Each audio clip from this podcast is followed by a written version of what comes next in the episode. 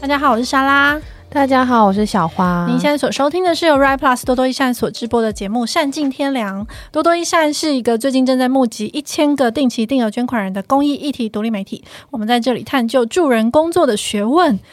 说到助人工作， 没 错，今天哎、其实我们今天好像是嗯久违的公益职涯。嗯然后这个公益职涯，过去我们呃来上过的，除了社工，嗯就是这个助人工作的社工，然后其实还有一些跨领域的还，有编辑啊，对，还有、哦、对， 忘记自 己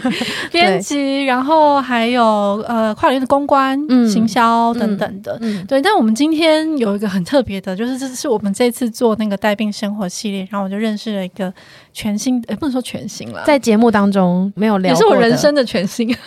一个全新的视野。就是今天是我觉得算是一个蛮特别的，他是职能治疗师出身，但是现在是一个专职的社区工作者，一个组织的创办人。嗯然后我们首先就是来欢迎嘉义新康复之友协会的总干事张朝祥。大家好，各位听众朋友，大家好。我刚刚在那个上节目之前就问了一下说，你认为职能治疗师是一个助人专业吗？然后他说，他从小的时候就想要做助人工作，是不是？不管那是什么，就是你就是想要做助人工作，所以你自己把职能治疗师认同为一个助人专业。对，因为那时候我在大学的时候选志愿的时候，我就知道嗯它比较多是跟病人做长期的相处啦。嗯因为那时候的嗯初步的了解是这样，然后我本身也是蛮喜欢跟不管是个案也好，或者是嗯我们讲的康复者也好，就是做长期相处的人，所以那个时候就是就选了这个专业这样子。嗯，因为其实职能治疗师对我来说有一点特别，呃我觉得你念的职能治疗，因为你是精神科的职能治疗师，然后这个在台湾人数真的很少，因为我为了这一集，然后就去查了一下，因为台湾现在社工大概一万七千人左右，一万七万八，这个是所谓有登记的吗？还是对对，就卫福部的资料，嗯所以它是嗯包括没有取得，就是不只是社工师证照，嗯就包括就是台湾的社工师，但其实我之前看到另外一份资料大概两万左右，嗯但重点是，职能治疗师只有四千多人，嗯而且刚刚听你说，好像就是走精神的职能治疗师只有五百多，是吗？对，那我们是不是全台要湾先解释一下，如果不走精神的话，对，就是你就们是是不是有职能三个三大？哎，等一下，我想要先问一下小 花， 就是你在这集之前问，题你想丢给象我你想象中的职能治疗师是在做什么？小时候， 因为我自己有那个腰伤，所以我我以为的职能治疗可能就是复健科里面嗯帮我电疗，然后敷那个红外线仪拉腰、拉拉腰脖子、对操作机器。 但刚刚认识朝翔之后，发现哎、诶这其实的确也是职能治疗的一部分，是吗？吗？嗯，对，因为其实我们从在到医院实习的时候，甚至在工作的时候，嗯就很常被问说，到对啊底职能治疗是什么？对，然后到底跟物理治疗有什么不真一的，样？你这辈子应该被问了千百万次吧。对，千百万遍这样子。 那我通常我比较浅白的回答嗯就是说，职能治疗它是运用各种的职能治疗的科学，它有一套的科学理论，就是你嗯生病了，或者是你的肢体上面有困难，你怎么样在你的日常生活中也可以达到一些功能，或者是可以做一些日常生活可以做的事情。嗯所以它会有很多的这种附件的训练也好，嗯或者是说这种居家的实际的生活场域的一个练习这样子。嗯嗯所以它跟我们在附件室里面做的其实是很不一样，嗯，对，应该是说它是一个蛮生活化的一个专业啦。嗯，对，这应该算是史上就是公益解答系列第一次来宾需要先解释一下自己是在干 什么。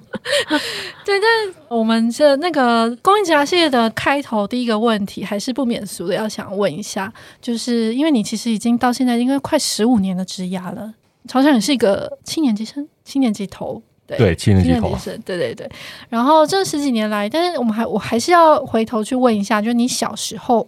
的梦想是什么？你本来想要当什么？小时候其实，当然我们可能是跟家庭也有关系，就是嗯父母这边就是会对可能未来学医这一块嗯是一个不错的选择。有期待走当医生。对，嗯那我自己觉得说，如果当医生可以帮助一些呃人，那我觉得也非常好这样子。嗯但我那个时候其实，当然我在求学的过程中，不断的在思考，就是嗯到底当医生这件事情是重要的吗？然后对、嗯助人真的只能够当医生，因为我本身就是呃蛮喜欢帮助人的，你说你小时候开始就知道以后就是要做助人的工作，对而且我觉得小时候就对“助人”这两个字有概对念，啊是一个很困难的事情，至少对我而言，你是身边有就是类似的可。能有看见需要帮助的人，或是怎么样有这个体会？像我我读的是公立学校，嗯就是二中，那在读书的时候，其实就有时候会看到一些比较被边缘化的同学，嗯那基本上我都还蛮喜欢跟他们在一起的。嗯，对不，怕被同时被排挤，或者是有有出现这样的状况，这样子，所以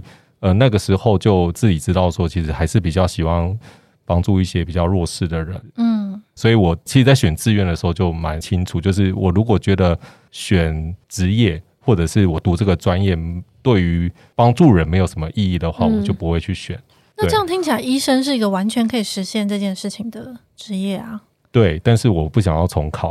哦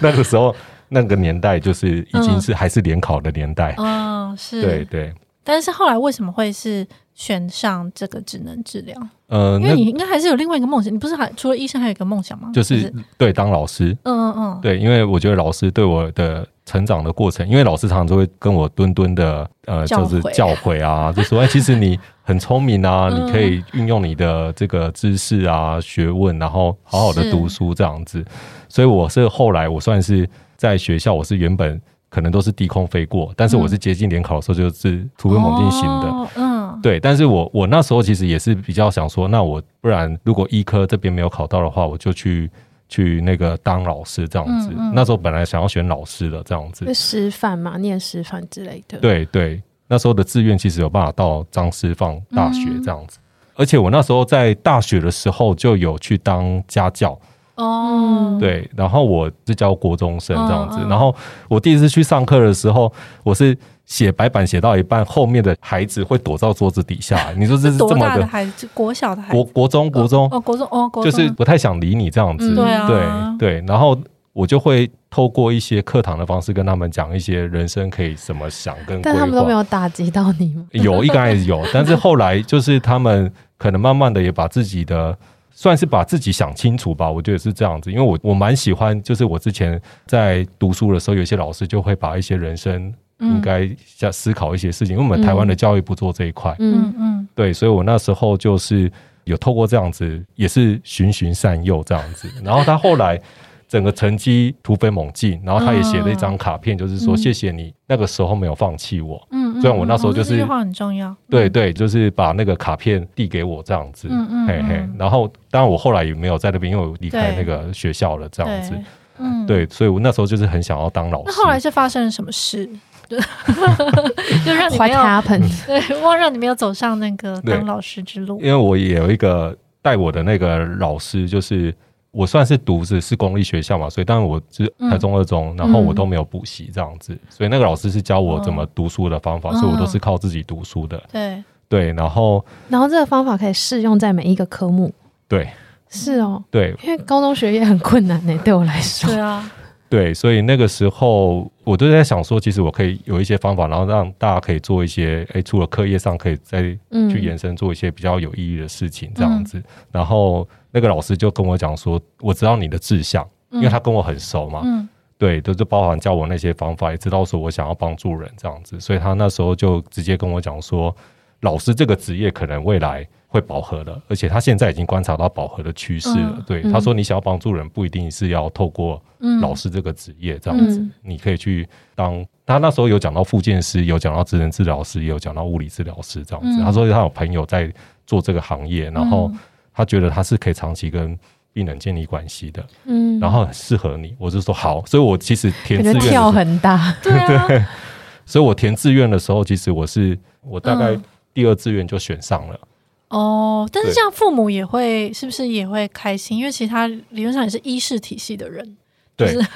他也是议员这样子。对，所以那时候呃，不过我我妈妈比较严格一点，她还是希望就是比如说我是上更大的名校，像台大，哦，台大的那个农经系我分数也可以到嘛，啊对，但是因为那个时候，我妈妈就是知道说我填志愿我已经填完了，她还在跟我讨论说你其实还可以再填什么，或者是中正的什么，嗯因为我是填长庚嘛，嗯长庚的智能治疗。那后来我就跟妈妈讲说，哎、你那个这件事可以不用想，我都填好了，这 样子，一我就斤北虎啊，对对对对，我已经确定我的志向了，这样子。嘿嗯可是那个年代、那个时候，台湾的职能治疗，就是大家对这个是一个成熟的职业嘛，一个专业嘛，就大家对这个是熟悉的。呃，那时候开办的学校其实算少，嗯嗯对，所以等于说是职能治疗刚要开始，应该说算是比较蓬勃发展的阶段，这样嗯子。嗯。但你后来，因为我你好像有说过，就是职能治疗其实有分三大块，但是你在里面选了精神，对不对？对，是三大块是哪三大块？就是生理，身体上的，对对对，对生理，然后跟呃小儿、嗯，儿童，你然想后做早疗的小六岁孩以是下，独立一块，对独立一块这样子，嗯包含感觉统合这个部分这样子，然后再来就是心理职能治疗这样子。嗯嗯，因为念心理走精神的其实非常的少，对不对？对，因为刚刚说总共就全台湾四千多人，其实只有五百个左右，五百个左右念经走精神的，可能更少，嗯， 然后对大部分都是在医院里面，对，在大医部分的人院机构，对嗯，或是复健中心等等。对嗯，但是因为你有提到，就是那个你后来在念大学，然后就实习的时候是，呃，你们是在实习的时候决定要走这三个里面的哪一个是吗？我们一般就是生理小儿跟当时就是生理跟小儿还有精神，就是大概都各自要实习三个月这样哦，子。都每一个都要实习。对你每一个都要实习，嗯那你实习完以后，你最后的毕业，因为你考照就是这三个三个领域都要通过，嗯哦，你才可以拿到职能治疗师的执照。嗯它是有一个哦国家的考试的。嗯那这个，那你当然你考照考完，你再来决定说你要走选哪择一哪个？哪个领域这样子。那的确，精神这一块是最少人走的这样子。为什么？就是应该说，为什么那么少人走，而且为什么你会后对来对对后来为什么会选择这一条？对于为什么少人，因为我觉得我在学校的理解就是说，个人有个人的兴趣啦。那嗯那也很特别，就大部分的人都不会选择走精神领域。嗯就我们同年级毕业的，大部分还是走生理跟小儿这样子。嗯然后再来就是说，精神这个领域呢，它有时候也会让人觉得不像那个生理跟小儿，它可以立即看到一些附件的成果。哦，嗯嗯，所以你要在这个领域工作，其实真的要很有兴趣。等于对是你比较，你要花比较多时间跟力气才能接受到一点成就感或者是效 果。对，可能是年的，以年来计这样子。嗯嗯但是精神的职能治疗主要是在做什么？你可以用大概两分钟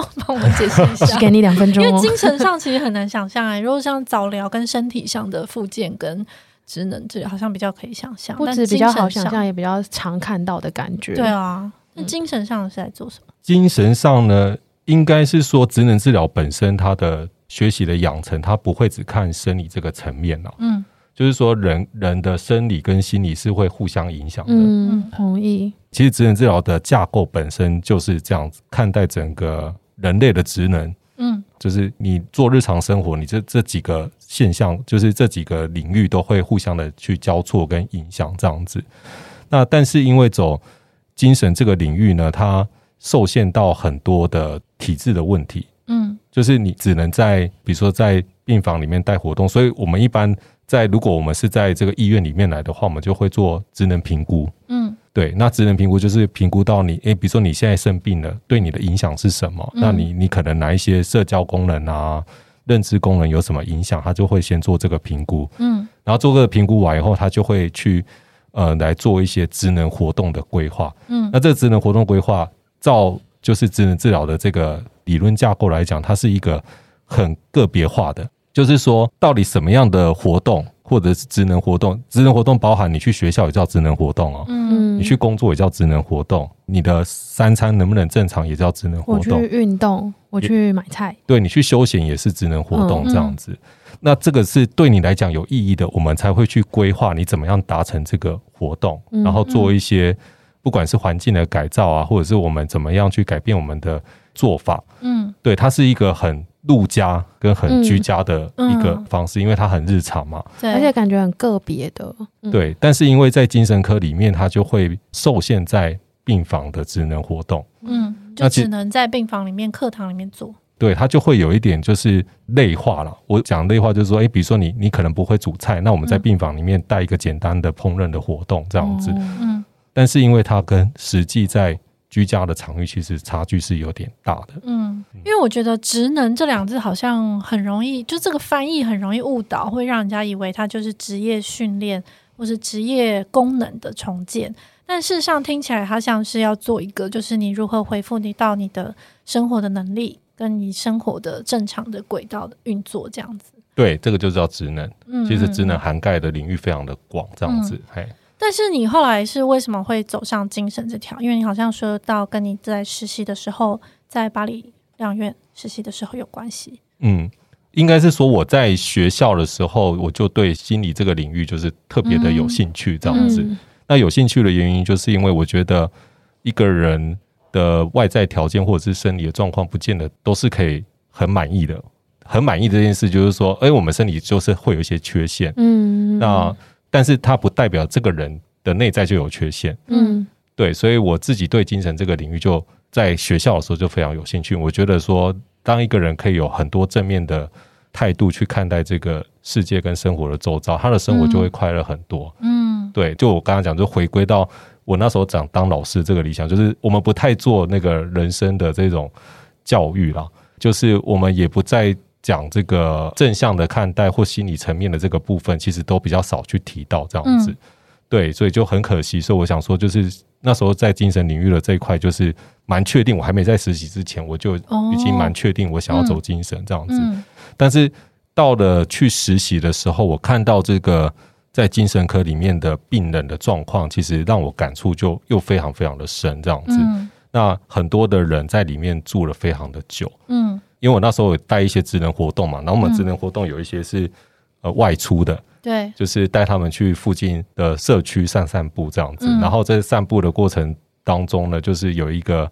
病人就是跟我聊天说：“哎，你知道吗？我刚逃跑过这样子。嗯然后逃跑过呢，因为我发现再怎么跑我都跑不出这个范围。然后附近都很多的这个夜总会，哦，对，然后是荒郊野岭，因为。”当时的疗养院都是、有一些疗养院都是设立比较嗯偏远偏地偏远的嗯地方，嗯那其实就是有点离群所居，嗯然后跟整个社区是没有办法直接对做一个融合这样子，嗯所以他后来跑一跑，他觉得就没有希望嘛，嗯，我我也跑不出去嘛，那我就嗯他就乖乖的再回去这样子，回到病房，对，嗯回到病房这样子。那我就在思考这件事，就是说到底是什么样的原因让他没有办法，因为生了病他没有办法回家，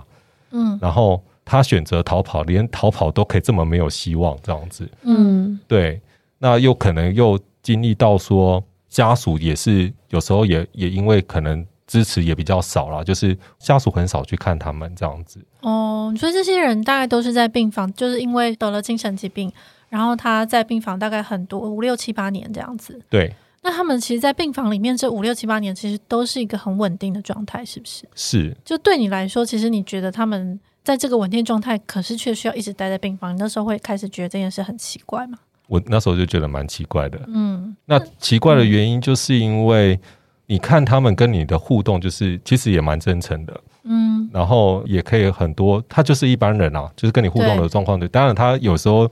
里面有一些教授也会跟我聊各种的微积分这样子，但是我当然也很难理你解说。病人，你说你很难理对解对对微积分，对对对很难对理解他的情况，呃，很难理解微 积分这样子。但是我，但是你知道说他们也努力在活着， 嗯嗯，嗯对，，然后但是却都要在这里生活。嗯，我当时的就是很大的疑惑是这样子。然后，因为精神科病房是这样，就是我们通常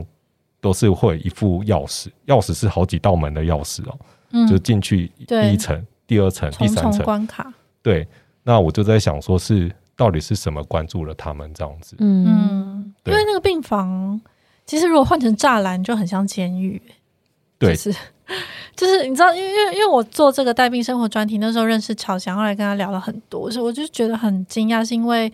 因为在带病生活里面，我们在精神障碍领域里面一直在讨论的一个很严重的问题，就是过去二十年来，就是太多精神障碍的病人，他们其实没有地方可以去，所以他们就会在医疗的系统里面待很久。那当然，主要也是因为社区里面没有东西，他出院之后他就不知道去哪。所以像刚刚你讲到那个，他可能就是逃了，就是他已经逃出病房，可是他就是没有地方去，你根本不需要围墙把它围起来，因为他就没有地方去。然后后来，因为我听到就是乔强其实是就是医院里面出来的人，然后我就是想说，哦，就是觉得很好奇，就是因为大部分的医事人员，我觉得他们看到这个现象，就是会接受这个现象。就是他们会说啊，不然要去哪？就当然只能待在医院。可是你那时候会开始从很，你好像从很早的时候就开始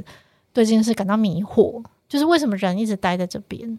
但那时候其实台湾还没有在讨论社区支持这件事。对，就是你你在医院的这接下来这十年里面，你是关于所谓的社区支持以及你就是接下来可以做的事情，然后你是怎么去，就是从什么时候开始你开始意识到社区必须有东西这件事？为什么他们人一直待在医院里面？应该是说我带着这个疑惑进嗯进入到医疗体系里面，嗯然后我其实是因为我觉得我我也是一个新人，嗯所以我尽我的能力去做学习，嗯，就是职能治疗在整个医院体系里面能够做什么，或者是我我要了解整个医院体系到底怎么运作这一块嗯嗯的这样子。然后就是在这几年的过程中呢，其实我也几乎是所有在精神体系嗯所有的这种呃，不管是急性、慢性、日间病房啊，然都后带过，带康复之家、精神护理之家，嗯社区复健中心这样子。那这样子乱过一轮以后，我才发现说，哎、其实整个体制就是限制他们出去做社区的这个发展这样子。嗯，对，然后其实他的问题非常的根深这样子。对啊那，那我觉得这十年的经验，其实我不断的尝试从体制内去做改变。嗯例如什么？例如，就是我包含就是比如说带动这个富康足球这个部分，对，因为因为乔强在二零一三年，因为你是零九年开始进去，开始正式开始工作嘛。对然后后来在好像是在卫福部，是卫福部加医院待了两年，然后之后就一直在荣总待了八年这样子。从嘉义换到台中的荣总，嗯嘉义分院，他也在嘉义，哦，哦他也在嘉义对，台中荣总的嘉义分院。对嗯，然后一直到大概中间大概过了五年左右，反正就是二零一三年的时候，你就做了一个很疯狂的事情，对于那个业内的人来说，超级对疯啊，狂。就是你创立了，就是富康足球这件事情是在做什么？它是什么东西啊？对，它其实是应该是最早是香港心理卫生会，因为它嗯它跟那个康复者联盟有合作，嗯所以那个时候就有把这个富康足球这个讯息嗯，哦，其实香港在精神健康的相关体系是蛮走的蛮前面的，蛮成熟的因为哦是不对对是嗯对，因为它跟早期是英国这边，对它大大概也是学英国的对复原的这个体系这样子嗯。所以那个时候就哎、知道做这个部分，然后我再去找那个源头的时候，他发现它是由精神科的，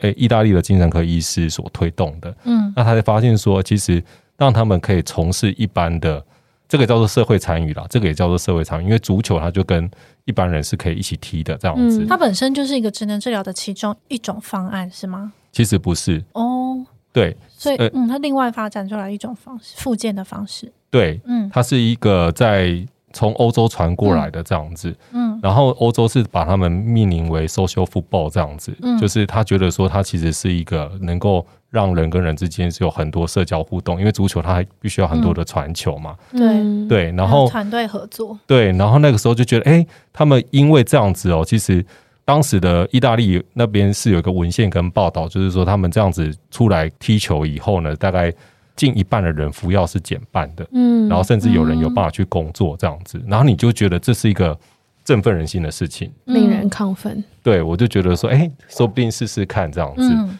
然后那时候试试看的时候，就我们就组了一个球队这样子，然后你也说找你到们是谁？呃，在你跟我跟那个嘉荣的那个嗯职能治疗师，然就后医院里面其他的职能治疗师， 对对，嗯然后就组了一个球队，然后试着带领这个球队在全国赛里面有踢到一个冠军嘛。对，因为他那时候跟我讲说，曹翔第一次跟我讲这件事，他说哦，对，我们就组了一个足球队，然后就不小心得到全国冠军，超级不小心， 对啊，可是那个里面参加的全部都是病房里的人吗？就是康复之家跟就是机构跟病房里的人，精神病人。对然后对他们是需要职能治疗师，就是你们帮他们申请外出，然后去社区里面练球，对然后他晚上还是要回到病房。是，那嗯这件事当时在医院里面发生是很困难，或者是很对啊，需要你的需要同需事，要克服什么事情？当时其实因为对医院来讲呢，它是一个有一个创新的方案，嗯所以他们是接受的。乐见其成，但没有支持，对，但是没有没有什么钱这样子，哦没有资源支持，没有没有资源这样子嗯，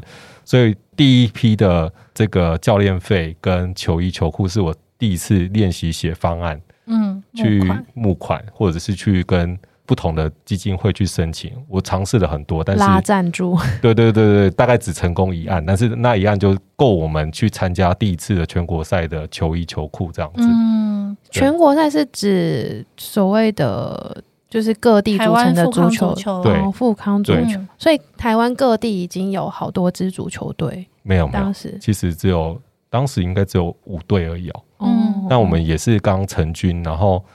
然后我就是那其他五四队是不同医院也是这样组出来的吗？大部分都是那个康复之友协会哦，嗯去去组出来的这样子嗯嗯，嗯因为其实社区比较有这个。因为你如果医院都是要还是要经过那个嗯医院这边嗯哦、呃管理嘛，嗯，所以那个时候，我那时候印象最深刻，我大概那一天全国赛，我大概踢了两个小时，我跟他们一起在球场上 踢，两个小时，对，然后我是退退，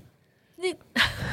就可是是，一般比赛有这么长吗？足球比赛就是我们因为是第一次参加，我们也不是种子球队啊，嗯嗯所以我就是连踢四场这样哇子。塞，啊我的天是因为人数不多嘛，我们人数不多，所以我们都是全部都硬上这嗯那样你体子。力也太好了吧？哎、那时候还年哦轻，还可以。以。 然后就这样踢到了全国冠军，对对，嗯然后你知道这种在球场上面大家一起奋斗的感觉对，我到现在还非常非常的真的难难忘嗯这样子，嗯因为你防守是一起，嗯然后进攻也是一起，嗯嗯嗯，然后大家那种真的革命哦，你你就会在球场上是革命，对所以战友对，所以我真的觉得，如果对富康足球有兴趣想要了解，你就是下场跟他们踢球，真的你就知道了。哎，所以那个是第一次你们在你跟你的病人他们对你们在一个场域上一起做这么激动的事情，对然后一起在一个同样的出发点去完成一件事情。对所以那个就是在这个下场踢过之后，经过这些大小战役之后，你对你的这些算是个案吗？就是你的病人有新的想法吗？就是因为那个在场上那个关系很不一样，因为我们之前嗯在学校学的叫做治疗性关系，嗯，也就是说，我跟专业嗯关系。对我跟你是一个专业关系这样子，但是在球场上面你是要共同承担这个责任的。嗯就是你输球是大家一起输球嘛，然后你对被进球也是大家嗯对这团队的问题这样子，所以我跟他们一起在球场上面有这种革命的情感，然后我发现，在场下他们跟我聊的事情变多了，嗯然后包含就嗯是甚至有一些病人会跟我聊他的妄想，这过往不会有这样子。嗯那这种很 close 的感觉，那时候我就当下觉得，哎、我们的关系变得不一样，而且他也会比较愿意去谈说他为什么现在走不出去的原因，嗯这样子，嗯，所以我们才有办法去更深入了解这个人的故事。所以你之前在病房的时候，你跟他们关系是，比如说今天下午你要进病房，然后去带一个活动，然后下班时间到你就会离开这样子。对你们彼此的关系是只有在下这个带活动的时候可以见面跟聊天。是的，而且变成说个别的这种可以谈谈话的时间其实不多，嗯反而在球场上面有机会，大家你嗯你你你休息的时候就坐在旁边很喘嘛，然后就嗯会聊一下、啊，然后说哎、然后他就可能会聊一些他过往生活的情境，嗯他就不会再跟你谈病房的事情了，嗯，因为其实病房就这么 routine，也没有什么事情可以谈这样子。对，感觉原本彼此的那个专业关系跟身份就比较没有那么的凸显出来，就比较像一般的战友或是朋友，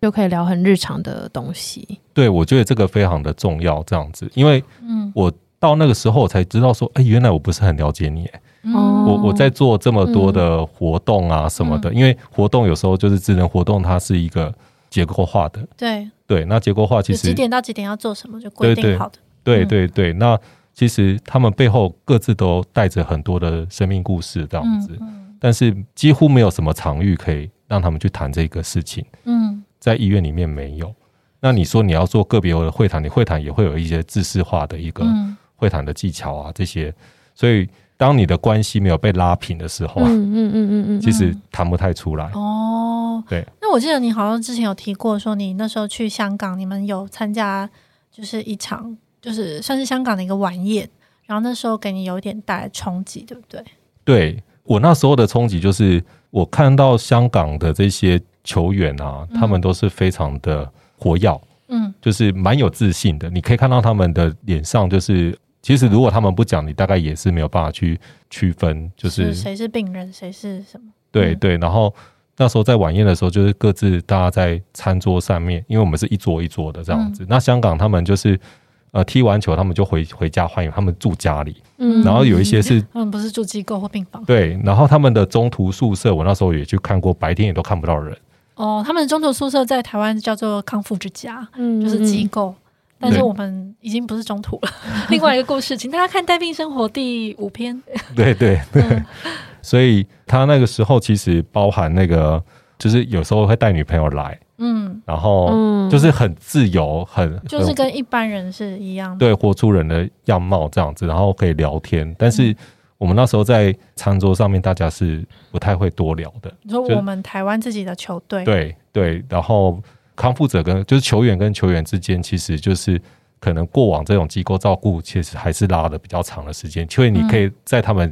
身上看到一些机构化的一些，我觉得叫做副作用，嗯，因为像是就我们坐在旁边不会聊天。嗯，就是僵化，像军队，军队就军队对里面的感觉。，对，然后你就可能问一句，他才会回复一答一句句这样子。它是一个很就我们平常这种自然的情谈境话什么的，太少了。嗯，对，你要么就在机构里面，要么就在病房里面，然后、对，然后有人的管理的方式这样子，嗯嗯他的这种自主性其实没有出因来。为有些康家是我叫你讲话，你才能讲话。我我现我现在叫你几点起床，你才能几点起床。所以到最后，他们其实看起来是很多很僵化的人坐在那里。感觉是被高度监控 跟管理之下的一个后果。对，就是对你你其实像病房也是这样子，嗯嗯，对，，病房的起床的时间规定的很明确，嗯对，然后我觉得如果你是一个急性病房，是短期的这样子一个结构化的，我倒没有意见这样子。嗯但是重点是你拉到整个那个长期慢性的嗯病房，嗯你也是这样做这样嗯子。。所以你那时候就是看起来觉得这现场实在太不对劲了，对 不对？就是对香港跟台湾这两边球队的气氛比较起来，对，然后我就开始想说，是不是我们做错了哪一些？嗯哦对，然后因为我当时就觉得说，哎，其实带他们出国是一个非常开心的事情。嗯然后他们也会有就是非常有趣的一面。我我那时候还记得，就是他们很想要喝喝看香港的珍珠奶茶，嗯然后香港的珍珠奶，其实我们台湾珍珠才是最好喝的，对。但是他们想体验嘛，我说哦好，那我那我们来体验看看这样子，然后我们就买了。那刚好就是喝完以后，就是坐下。那个叫太平山上的嗯有一个班车，它是九弯十八拐要下来这样子，然后他就是在车上吐了这样子， 然后然后吐他是吐到他的珍珠奶茶的杯子，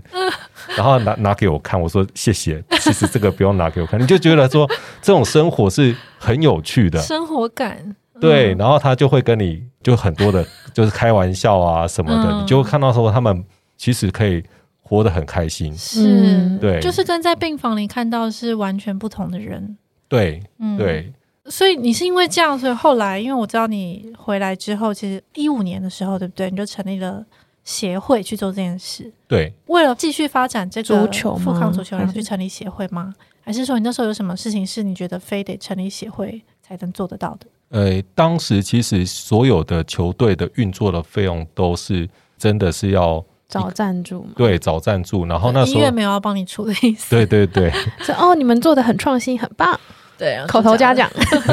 对，心灵支持，所以那时候其实想说，就是那既然这是一件有意义的事情，嗯那那我们用协会来做推动，然后甚至让更多人来加入这样可子。是那个算是你的业外的事情吗？还是你你必须要用你业余的其他的时间来做这件事是吗？呃是的，就是你有一边做正职是 OT，然医后院里的职能 OT 治疗，然后一边经营协会，是的，对。哦相当不容易。嗯，可是那时候经营协会纯粹是为了发展足球，就是让它就你们还有想要做到什么更多的事吗？当时其实，在刚成立协会的时候，呃，没有多想，因为我一直觉得说足球他们，我看到他们身上有一个动力，这样子，嗯，就是踢完球以后，他们想要去外面的世界试试，嗯或是社区就试真的试，明确看到这些改变，对。然后我就觉得，哎，这个改变是值得去推动的。嗯嗯，然后也因为台湾那个时候就是有一些像精神康复者的运动会了，嗯然后都是一些趣味竞赛这样子。嗯然后我就觉得说，这个对他们的想象应该要改变，就是从运动这件事，我想要告诉大家说，其实他们可以跟一般人一样，而且他们是有生活的动力的这样子。嗯所以那时候在推的时候，就是我蛮积极的，然后包含写很多方案，嗯，然后跟不同的单位申请这样子。然后后来卫生局这边也也来帮助这样子。那做了一段时间以后呢，其实球队真的是慢慢的壮大。然后其实嗯只要讲到足球，大家都是讲嘉义的足球队非常的有嗯名。嗯，然后我也把整个复原的模式把它套进来，这样子。嗯，对，所以你说精神复原的模式套进足球，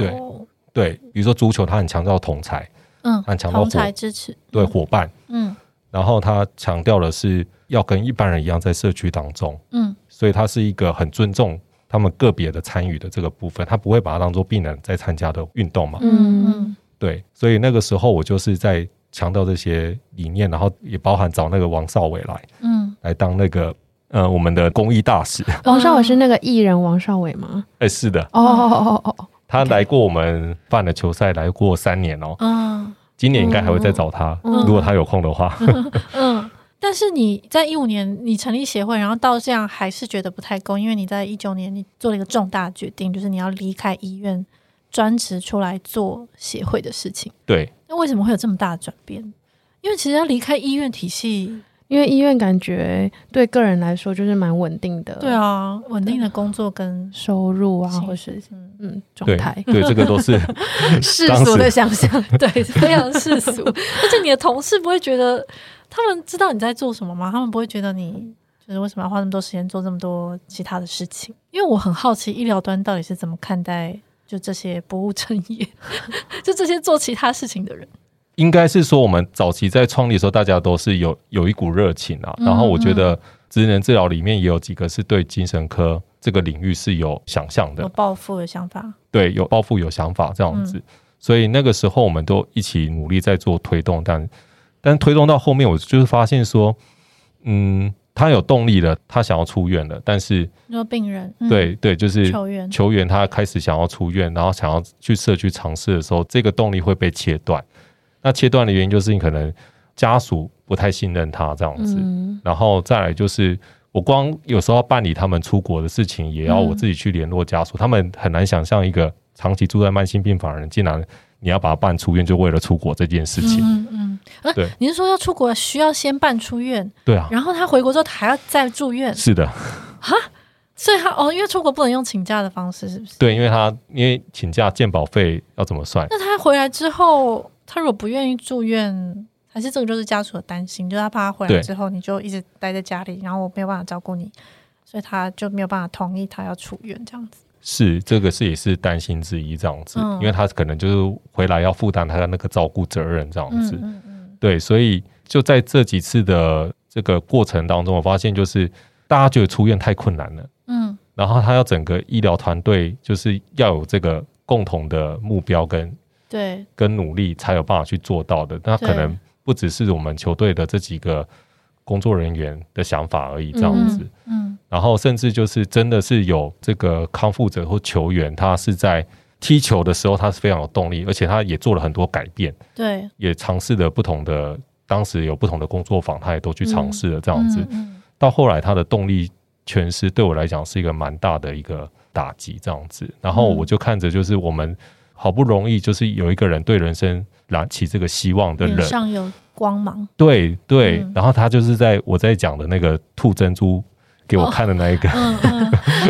嗯， 然后可是到后来他是完全退缩，就是你他会说是就是因为要他再也不去练球了吗？对都不去了，然后连职能活动他也不太想参加这样子，嗯因为他觉得说我就再怎么样我都是待在这里啊，你说再怎么样，我都还是要回去医院。对我就在这个意思病房里面这样嗯子，嗯嘿，所以我就看到他们就是真的是出不去，然后可能几次我又看到有一些不管是踢球的还是。住院的病人好不容易接出去，可是社区是没有什么资源去去协助他嗯们，他们没多久又再回来这样子。嗯嗯对，那这个现象我就觉得说，那一定是在社区端的资源没有准备好，嗯所以我那时候就在跟几个比较要好的同事在讨论这个事情，我想要离开医院这样嗯子，然后那时候就在写那个家园的方案这样子，嗯 嗯，就是社区家园，请看《呆病生活》第六篇。所以那时候开始，就是那是一九年嘛，你已经准备要离开了。那这个决定对你来说是一个酝酿很久、慢慢蠢动的，然后最后水到渠成的一个决定，还是他会他其实对你来说要付出蛮大的代价，或是很困难？其实大概酝酿快一年吧。嗯嗯，对，因为你你写隔年度的方案，其实要前一年就准备。嗯好好实 际的，对，好实际的考量。对，那你的同事支持吗？就是你的好朋友们，我同事支持啊，嗯对，当然不是全部啦，嗯嗯，，对，因为毕竟有一些同事他认为，其实我在医院也可以发挥这样子，哦所以就是也也有一些就是挽留这样子，嗯对，或者是主管这样子嗯。但是后来我还是比较坚持的原因，就是因为当然整个薪资或者什么都会比较不稳定，嗯，对对，啊那、但是我觉得值得去闯闯看这样子。反正我我那时候想我还年轻，然后、嗯嗯然后真的是觉得好不容易他们有这个动力了，我觉得对应该要有人在外面做接应， 所以你想要去做外面那个接应的人，医对院外面那个接应的人，对，那你有成功的接应到需要的人吗？呃就，是刚开始的时候，刚开始的时候，其实我觉得那个时候刚开始创办家园的部分，其实大家都还蛮想来的，嗯都是各自有来做那个预约啊、参访这解样子。解释一下，社区家园是一个四到六人的小家方式嘛，然后就是几个病友，算是病友嘛，康复的，然后他们一起住在社区里面，就真的就是一般像一是起我们租房子，，对，就是一般租屋的模室式友这样这子。样，对对对，就是外表它不会看起来像机构或什么，它其实就是像我们一般人在外面租房子一样，但是它会有某种程度的支持，对不对？对，对就是比如说社工一个礼拜会去开会一次，嗯然后会有一些生活上的协助或什么的，嗯，算是支持性的住宅， 专业名词是这样吗？嗯对支持性对的住宅。所以你那时候是一开始是想要去做这个社区家园，还有其他的一些东西，当时只有想社区家园，嗯，嗯就是嗯先一件一件，因为我真的是也是从零开始做。嗯就是想说人从医院出来之后就可以，如果没地方去就可以进到这里的意思。对，因为我其实，在写社区家园方案，就是应该是说我还在医院端的时候，我有去过加拿大看过，嗯然后也有去香港嘛、嗯澳门，嗯还有这个日本这样子。嗯，哦就是一边在带球队的时候，我就一边在看他们精神复健 体。真的很忙，对，真的 做了很多很忙，可是可能不会算在薪水里面的事。 对， 对，然后我觉得人到社区，第一件最重要的就是你要安居，对，嗯嗯你才能够有机会热业。嗯嗯，，对，所以我觉得居住是一个最基本的是人没人的错需求，这样没子错。所以我想说，就先从居住开始。而且我看欧美很多的这种精神体制，它也是先从居住开始做这样子。嗯对，然后我们再来讨论有没有什么用样的可能是做日间型的这种方案是跟支持这样子。所以那时候刚开始办理的时候呢，其实我那时候觉得应该很快就住满了，嗯因为其实我觉得这个是一个对他们生活的，他们会觉得有人信任他们可以在社区生活。嗯，然而后且你在医院里面看到很多人，就是都很需要，都可以出去。对，但是有来参访的时候，他们其实都有抱持着蛮大的兴趣的，就是康复者本身。嗯，你对说他们从医院里面或机构里面请假出来看这个家园的环境，对，因然后为他们说他们想要进来。对，然后因为那时候在医院里面的康家的社工、康复之家的社工，嗯他其实是也蛮支持的这样子，嗯所以他其实都会带他们的住民来看看这样子，嗯这个很特别，这个一般不嗯会、对啊这样做机构的人，嗯对。但是当他们要转出来的时候，那个层层的阻碍，其实才会让我真正看到说，哇，我还有很多这个整个转型的体制，我必须要再去克服的这样你说子。像什么样的阻碍？像家属嗯，或者是负责人的家属评不估，放心。，对负责人的评估或者是医师的评估。负责人是指这个病人的社工机构机构就的是人。对机构的负责人这样子。嗯嗯，他觉得他还不行。对，那我就会觉得说，我们不断地在评估一个人不行，对啊，嗯对，那所以就是就会退回去这样子。就是你其实被评估不行的时候，其实就也是对自己一个否定啊。嗯，所以我后来就是，虽然说很有几个是比较能够自主，能够去决定自己，呃，家属也比较开放，嗯就是让他去试试的，然后成功入住到家园。那其他的其实中间跟家属的沟通都必须要花蛮多时间的。嗯，对其实我当初会想要去采访朝翔，是因为我那时候在做社区家园这个模式的研究的时候，然后我就发现全台湾，因为社区家园其实在台湾理论上好像发展了大概十年十多年，但是。它还是做的非常非常小，就是它的服务量，全台湾服务量加起来还不到一百人， 就是很神奇的一件事情。就是我们知道有十万个、十万左右的精神病人在社区生活，但他们其实都是在家庭里面由家属自己挣扎照顾。那真正呃能够做到社区家园的，其实服务量不到一百，然后里面大概有三四成。那时候看到三四成都在嘉义，就是嘉义市跟嘉义县加起来。然后我那时候就想说，嘉义发生了什么事？ 是大本营啊，对，就是嘉义怎么了？就是还有嘉义跟高雄啦。嗯所以我那时候就去访高雄，就是陈先记他们是心理高雄心理复健协会，然后还有嘉义就是朝翔他们的心康复之友这样子。然后所以后来就因为做就是在研究家园这个模式，然后认识朝翔，就发现他其实对社区家园这些整个想象其实是非常有想法的。因为你们那时候除了家园，其实还有做了很多，就是一九年你出来专职弄协会之后，你还后来又做了很多其他的事情，对不对？对我那时候也有接那个身心障碍者部件据点，嗯它就是身障的日间照顾嗯啊、日间照顾据点这样子。嗯。那其实那时候都是一个尝试，我就觉得想说，现在到底现在台湾的体制可以怎么做日间的服务这样子？嗯，家园白跟白嗯天可以对去的地方，对，然后我们也有做一些就业支持的部分这样子。嗯那可是，一边在做的过程中，就是因为你必须要跟很多政府部门沟通，嗯跟地方的政府，当时还是地方政府。嗯然后我在做沟通的时候，才发现说，可能在地方协会这样的一个，除了就是我们接方案以外还不够，我们必须要很多的倡议，嗯那我才有办法改变这个现况这样子。嗯对倡议是指说要让其他的人，比方是政府单位或者是民间团体，对这个东西有概念或是认同吗？对，就是第一个就是政府，政府要认同。嗯嗯对，那其实我有曾经也在比较大的场合在讲家园的可能性，但是其实政府的回应就是会觉得说，这个做起来其实风险还蛮大的嗯哦，就是这个政府本身如果它不改变的话，其实它也不会愿意有投入这个资源。嗯，，对对，然后再来就是说，在转型的机制，它其实是一个很体制深层的问题。你说转衔是从医院出院病人要进社区的这个中间的过程，对嗯对，就是他们没有注重病人的自主性这样子。嗯嗯，那这个其实是一个台湾最大的问题。嗯对，那这个自主性没有被强调的时候，其实我们要谈这种自立生活或者在社区里面的这种正常的生活，嗯，是困难重重的。所以我发发现说，我背后要处理的问题太多 了。你发现你跳进了一个很大的坑，是是，那你有曾经有想说要再回去医院当哦 OT 吗？放下一 切，呃，我觉得我从旁边的人来，因为像我太太就知道嗯说我为什么要做社区这样子、嗯啊。当然，当然那时候出来的时候，其实家人都会觉得说，啊、你们放弃一个医院的职缺，嗯然后甚至他是有可能可以升公务人员的这样子。是，对，那那为什么要放弃这个机会？但是因为我我有我的坚持嘛，那我太太也了解我，然后她就说，其实我到社区做的时候，她看我做的很开心，嗯就是虽然很忙这样子，嗯那会有这样的转变，就是因为我真的觉得我是在做一个。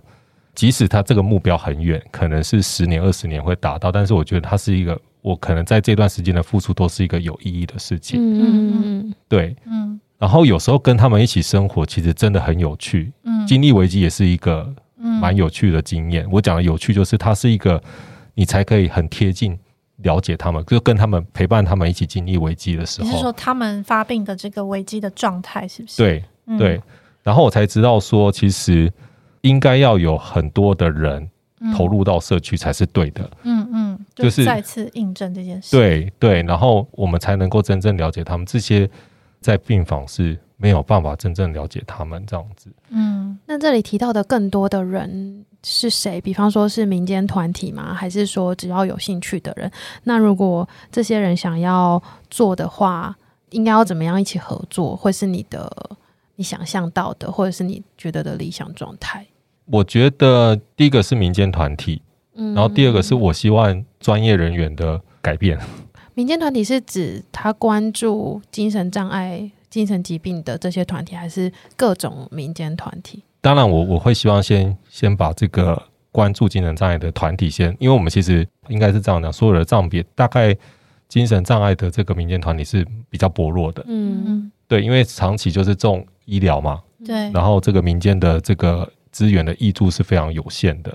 那当然，你如果关注金藏的这个民间团体能够茁壮起来，你才有办法去影响其他的团体对于金藏这个族群。嗯，可能会开始有兴趣，甚至是一些企业就觉得，哎、其实他们是非常值得去被这个也比较开发，因为其实我觉得精神障碍者他其实在社会上面很多的污名，但是他其实换一个角度来看，他其实是很有很大潜能的一个嗯呃一个族群这样子嗯，包含就业这个部分，所以我觉得是整个文化或者是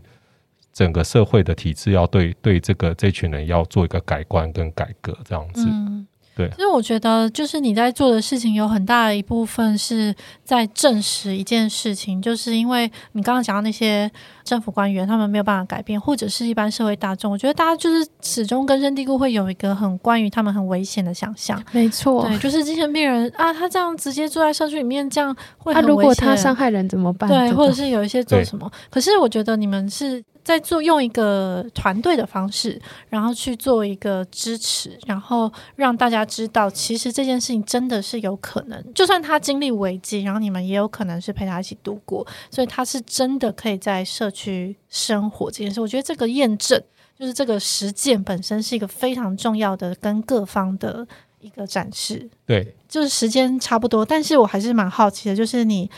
从一个十年经历的医院的医疗体系出来的 OT，然后到现在成为社区工作者，你现在会你的认同是社区工作者吗？组织创办人吗？对是吗？对对。那从到现在，你有觉得就是在这个过程之中，你希望现在你们的新康复治疗协会，就是你们接接下来五年或十年，你们也许可以达到什么样的成就，或是什么样的事情，或看到什么样的画面？我希望可以参与这个社会变革。